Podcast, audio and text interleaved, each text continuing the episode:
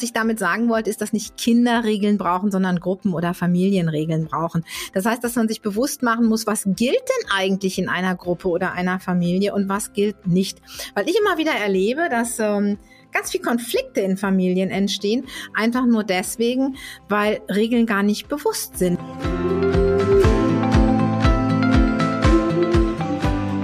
Kurswechsel Kindheit. Dein Podcast für ganzheitliche Bildung und Erziehung mit Andrea Schmalzel und Petra Rodenberg.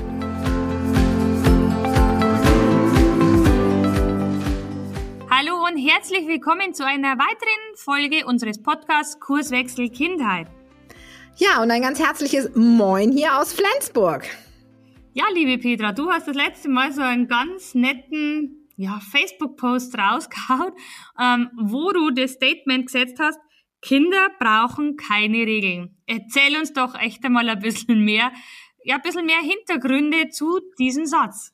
Ja, der Satz war natürlich provokant gemeint und ähm, der war auch ganz bewusst so provokant gesetzt. Jeder, der mich kennt, weiß, dass ähm, ich letztendlich nicht ein, ein Fan von grenzenlosen alle Rennen durcheinander bin. Aber was ich damit sagen wollte, ist, dass nicht Kinder Regeln brauchen, sondern Gruppen oder Familienregeln brauchen. Das heißt, dass man sich bewusst machen muss, was gilt denn eigentlich in einer Gruppe oder einer Familie und was gilt nicht. Weil ich immer wieder erlebe, dass ähm, ganz viel Konflikte in Familien entstehen, einfach nur deswegen, weil Regeln gar nicht bewusst sind. Also weil jeder eine Erwartungshaltung vielleicht an den anderen hat. Ich mach's mal vielleicht ein ganz blödes Beispiel. Das ist der Mülleimer. Ja, das ist ähm, immer, wenn der Mülleimer voll ist, ich nenne ihn jetzt mal Christoph, bringt der Christoph den Müll runter. Und der Christoph hat schon irgendwie, dem steht das eigentlich bis nach oben. Für den Christoph lautet die Regel, wenn der Mülleimer voll ist, bringt man den Müll runter. Der Rest der Familie glaubt, die Regel lautet, Christoph bringt den Müll runter runter. Und es ist auch niemals angesprochen worden. Irgendwann explodiert Christoph. Hätte man vorher mal darüber besprochen, wie lautet denn eigentlich die Regel und wer ist dafür zuständig, hätte man ziemlich viel Stress vermeiden können. Und deswegen sage ich, Familien brauchen in der Tat Regeln. Nicht viele, aber ein paar und ein paar sinnvolle. Okay, und wie denkst du das, wie man das so ja, am besten mal in eine Familie vielleicht reinbringt oder eben auch in ja, Gruppen. Wie denkst du das? Hast du auch vielleicht so den ein oder anderen Tipp für uns, wo man sagt, hey, damit das Ganze nicht in einen Konflikt explodiert, was könnte ich denn gleich so prophylaktisch tun? Naja, erstmal könnte ja jeder für sich mal überlegen, was er glaubt, was in seiner Familie für Regeln gelten.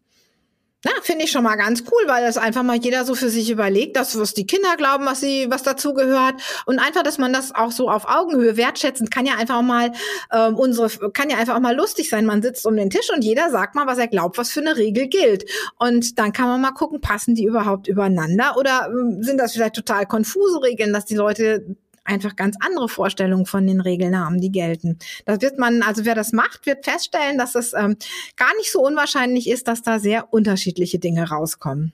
Ja, das kann ich mir vorstellen. Ne? Das ist so eine Art Reflexion ja auch, ne? so über nachzudenken, ja, was, ja, wie du schon gesagt hast, was gelten denn für Regeln? Welche sind denn überhaupt ausgesprochen? Ne? Wer hat welche Aufgaben, wer hat welche Kompetenzen, wer hat welche Verantwortungen? Und da gibt's ja meistens auch das, ähm, wo es dann wirklich kracht in den Familien, oder? Wie siehst du das, dass dann so wirklich Ärger im Getriebe dann entsteht? Das kann ja auch um Hausaufgaben oder sonstiges sein. Und ich meine, nur weil eine Regel existiert, heißt ja noch lange nicht, dass eine Regel angenommen wird. Das kennt ihr sicherlich auch. Ihr stellt eine Regel auf und eure Kinder machen was völlig anderes. Also ich meine, wem das noch nie so gegangen ist, da weiß ich nicht, ob da, ja, vielleicht funktioniert die Familie einfach super toll oder ähm, er muss dann vielleicht doch zu sehr viel Konsequenzen greifen. Das weiß ich nicht. Aber wahrscheinlich hat der ein oder andere einfach schon mal über, er, erlebt, dass er eine Regel aufstellt und die Regel nicht eingehalten wird. Und dann kann man natürlich mit so einer sogenannten Wenn-Dann-Konsequenz arbeiten. Aber cooler ist es natürlich, wenn man vielleicht nicht so viele Regeln hat, aber alle die Regeln kennen, alle die vielleicht auch alle an den Regeln beteiligt waren, die gelten und wenn sich alle ja halbwegs freiwillig an die Regeln halten, ne, das macht das Zusammenleben natürlich etwas angenehmer. Es ist wahrscheinlich dann auch mit den ähm, ja, bestimmten Kompetenzen, ja, wo jemand ja zum Konglomerat vor Gruppe oder zur Familie dazu beiträgt. Ne? Da kann man ja wahrscheinlich auch die Kompetenzen dann entsprechend den Regeln anpassen. Ne? Oder wie ja, klar. Du, dass man sagt, äh, das, was du deine Fähigkeit ist oder das, was du am liebsten machst, das kann man, kannst ja du dann ja weiterhin machen und das sollte halt dann da wirklich geklärt sein, so ist, fühlt sich vielleicht auch keiner benachteiligt oder übergangen oder sowas, ne? wenn man das wirklich offen ausspricht und sagt, hey, wer hat welche Kompetenz, wer hat welche Fähigkeit, wer will was machen. Also erst einmal praktisch kurz zusammengefasst mal gucken, was zum Beispiel äh, für Regeln denn gelten sollten. Habe ich es richtig verstanden? Ja, was ist, oder was gibt's für welche eigentlich, ne? Haben wir welche? Und da gibt's ja manchmal ganz spannende Dinge. Ich sage mal, du hast eine Familie mit zwei Kindern. So, und jetzt ähm, ist die Mama vielleicht mit den Kindern unterwegs, da gelten vielleicht andere Regeln, als wenn der Papa auch dabei ist. Oh ja. Was machst du denn dann? Kann ich, kann ich absolut unterstreichen. Absolut, ja. Und was macht das dann mit den Kindern? Ne? Was ist das dann für, für die Kinder? Äh, hier ist die Regel jetzt so und hier ist die Regel jetzt so. Wann darf ich denn irgendwie wie? Das macht natürlich auch so ein Stückchen Unsicherheit. Und das kann natürlich auch dazu führen, dass es dann mal wieder kracht. Also auch sich da mal überlegen, welche Regeln wollen wir denn eigentlich, ne? Ja, es ist wahrscheinlich auch in der Schule, in der Gruppe ist wahrscheinlich genauso. Ne? Also jeder Lehrer hat ja andere Regeln irgendwo, also bestimmte Grundregeln gibt's ja, aber jeder hat wahrscheinlich so seine Eigenheiten. Und da ist es wahrscheinlich auch die Erwartungshaltung, was erwartet man vom Kind und die muss halt einfach ausgesprochen werden und darüber ja, geredet werden, was, wer, wie erwartet. Sicher ist für die Kinder eine mega Herausforderung, sich da an jede Person wahrscheinlich anzupassen. Deswegen kracht's wahrscheinlich in die Schulen und so weiter. Vielleicht ein kleines bisschen ähm, mehr. Und das Beispiel ist ja auch wahrscheinlich immer bei der Oma. Das ist ja auch so das typische Beispiel. Ne? Also wenn die Oma so im Haus wohnt oder wenn die Kinder bei der Oma sind.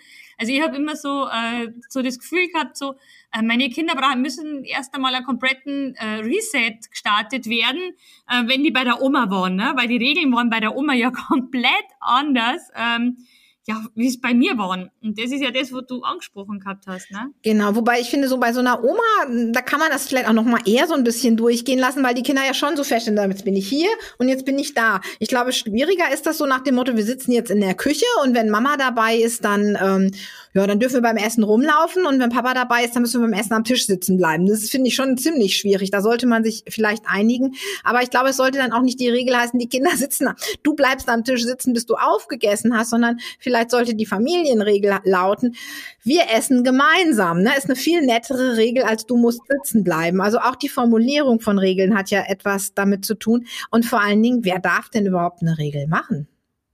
Wer darf in Familien Regeln machen? Dürfen das, darf das nur der Papa? War wahrscheinlich vor 50 Jahren so. Dürfen das Mama und Papa? Oder machen wir unsere Regeln gemeinsam, je älter die Kinder werden? Hören wir den Kindern vielleicht auch zu, gerade wenn sie in die Pubertät kommen und machen wir Regeln gemeinsam und sind Regeln verhandelbar? Also nicht heute so, morgen so, das meine ich nicht. Aber wenn man ein Regelwerk hat, kann man sagen, Mensch, wir haben die Regel. Ich finde, die Regel passt nicht mehr so gut. Können wir über die Regel reden?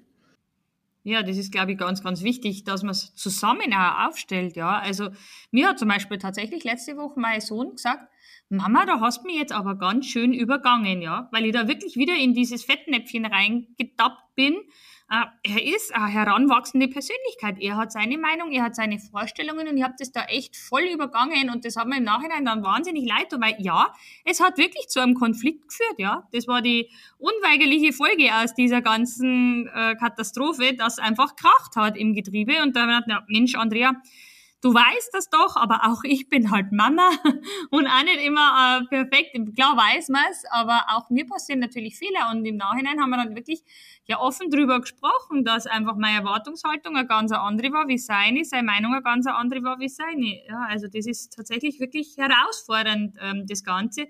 Aber eben, wie du schon gesagt hast, diese unausgesprochenen Regeln und den anderen wahrzunehmen und zu sehen, ist, glaube ich, ganz, ganz wichtig. Ne?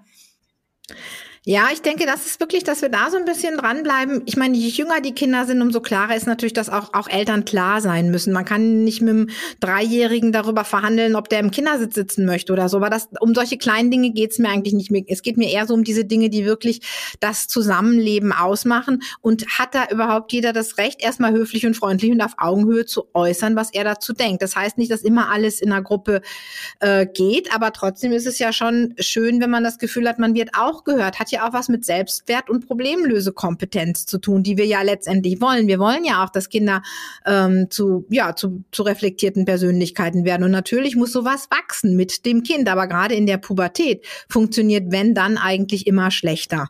Und je älter die Kinder werden, umso besser ist es, wenn man sich wirklich auch mal, ja, wenn man einfach mal, wie beim Lernen, sage ich immer, eine Bestandsaufnahme macht. Was gilt bei uns? Ist das alles noch sinnvoll? Kann man da, macht es Sinn, vielleicht auch mal zu entrüppeln und zu sagen, Mensch, wir, wir einigen einigen uns jetzt mal auf fünf feste, äh, auf fünf Dinge oder sechs Dinge, wenn wir mal alles aufgeschrieben haben, die wirklich für uns äh, ganz, ganz wichtig sind, damit wir als Familie gut funktionieren oder wir als Schulklasse oder wir als, als Arbeitsteam. Ne? Also ich meine, das ist ja nicht nur für die Familie wichtig. Ich glaube, jede Gruppe braucht in irgendeiner Form Regeln.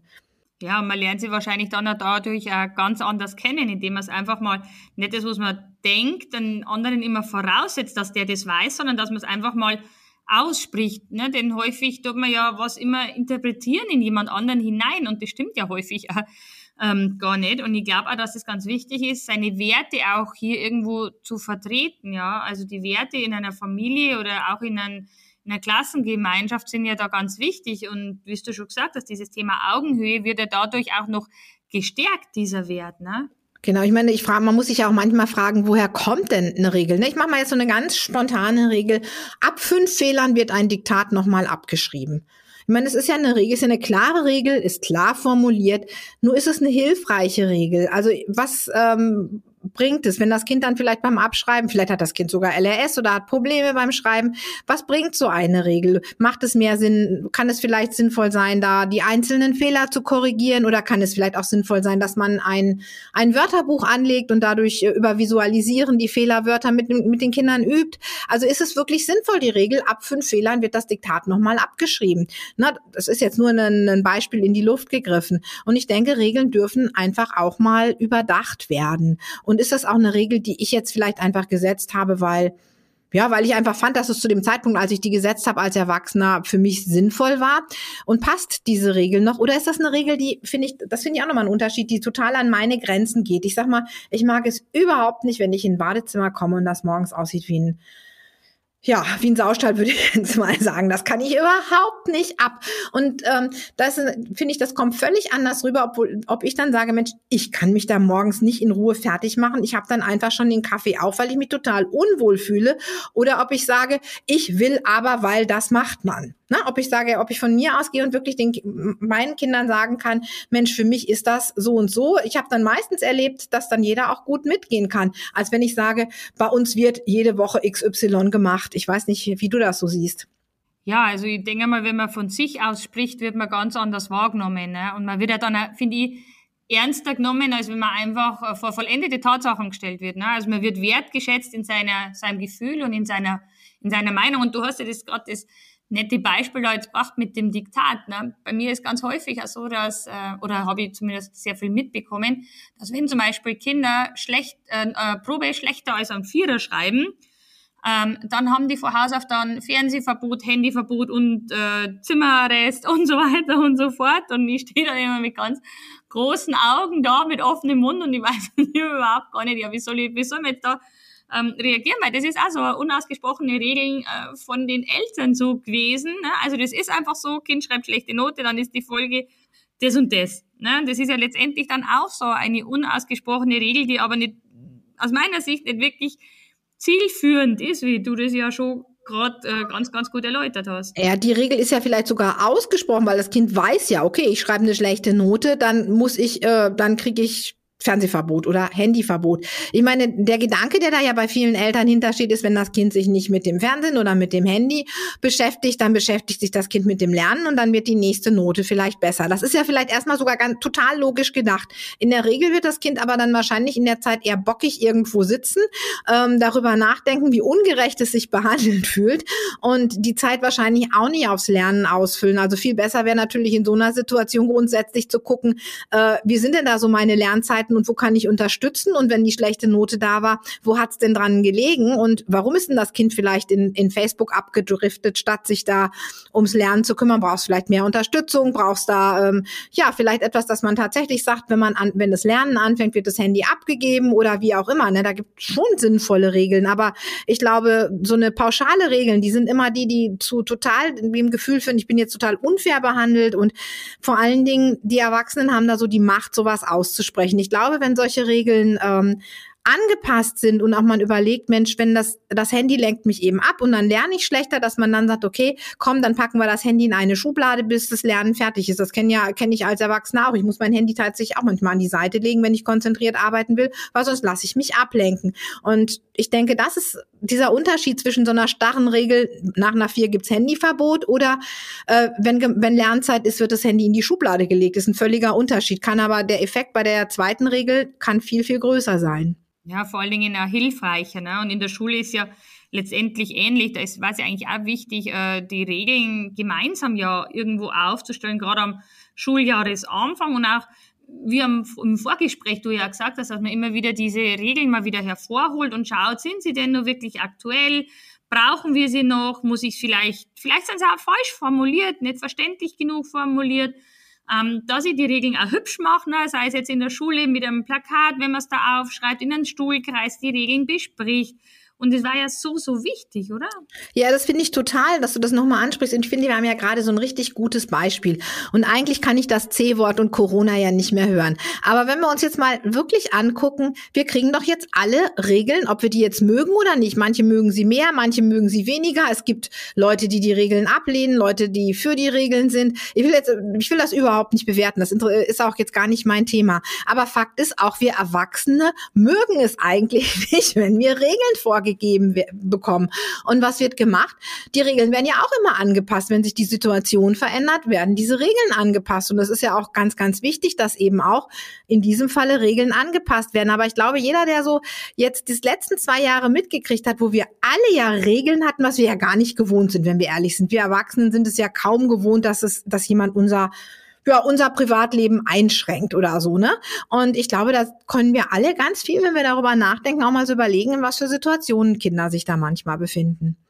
Ja, das ist absolut richtig. Vor allen Dingen, es, es vermeidet halt Regeln die Konflikte. Und zum Thema Konflikte und Familiencoaching hast ja du auch bei der Dr. Christa Schäfer gestern ein Interview äh, geführt mit ihr und dazu möchten wir euch ja auch herzlich einladen. Genau, die Christa äh, veranstaltet ja immer den Schulmediationskongress. Letztes Jahr hast du gesprochen da und dieses Jahr war ich an der Reihe. Das war ein ganz tolles Gespräch gestern. Da ging es jetzt nicht unbedingt um Regeln, aber da ging es um Konflikte, die entstehen zwischen Elternhaus und Schule, zwischen Eltern und Kindern, die eben auch immer wieder aufgrund von Lerngeschichten entstehen, die aber auch vielleicht in, in Lehrerkollegien entstehen, weil die Christa ja eben Mediation von Konflikten macht. Und was ganz schön war, was wir eigentlich festgestellt haben, dass das, was wir im Coaching machen, egal ob im Live-Coaching oder im Familiencoaching, ähm, dass diese kommunikativen Elemente letztendlich nicht viel anders sind als die, die man in der Mediation nutzt. Und deswegen möchten wir euch alle einladen an diesem Schulmediationskongress, der jetzt schon am dritten angefangen hat, aber der immer noch eben ja zu, zu hören ist ähm, auf Christas Website. Das werden wir verlinken in den Show Notes. Und da könnt ihr einfach noch ganz viele tolle Interviews zu dem Thema euch anhören. Okay, super. Also seid auf jeden Fall dabei und wenn ihr irgendwelche Fragen habt über oder irgendwelche Themen habt, über die man mal eine Podcast-Folge halten sollen, dann bitte lasst es uns wissen, schreibt einfach äh, E-Mail an uns und wir werden die dann anonym äh, in unserem Podcast für euch dann auf jeden Fall beantworten und einfach mal so ganz locker flockig drüber quatschen und unseren Senf einfach dazugeben. Genau, und vor allen Dingen ähm, haben wir jetzt noch was viel leichteres. Wir haben nämlich tatsächlich jetzt unter unserem Podcast auf der Seite auch bei uns auch eine Kommentarfunktion. Ihr könnt also einfach da die Kommentare drunter lassen, um, ja, wenn ihr Wünsche habt, braucht ihr nicht mal mehr eine E-Mail an uns zu schreiben. Wie cool, super, perfekt. Okay. Bevor die Andrea jetzt gleich die Abmoderation macht, habe ich ja noch mal eine Frage. Schreibt doch mal ein Statement in die Kommentare, wird uns wirklich interessieren. Wie steht ihr denn zum Thema Regeln und wie handhabt ihr Regeln in der Familie und in der Klasse? Würde mich irre interessieren und vielleicht ganz cool von euch zu hören. Okay, in diesem Sinne, wer noch weiter mit uns in Kontakt bleiben möchte oder sie vielleicht zum Beispiel einen ganz einen tollen Fragenkatalog holen möchte von uns, der kann sich auch gern den, mit dem Link unseren Fragenkatalog runterladen.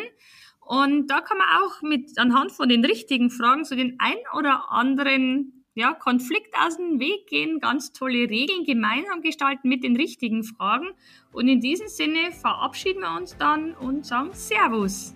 Und ja, im Norden sagt man auch, wenn man Tschüss sagt, Moin. Macht's gut. Tschüss. Tschüss.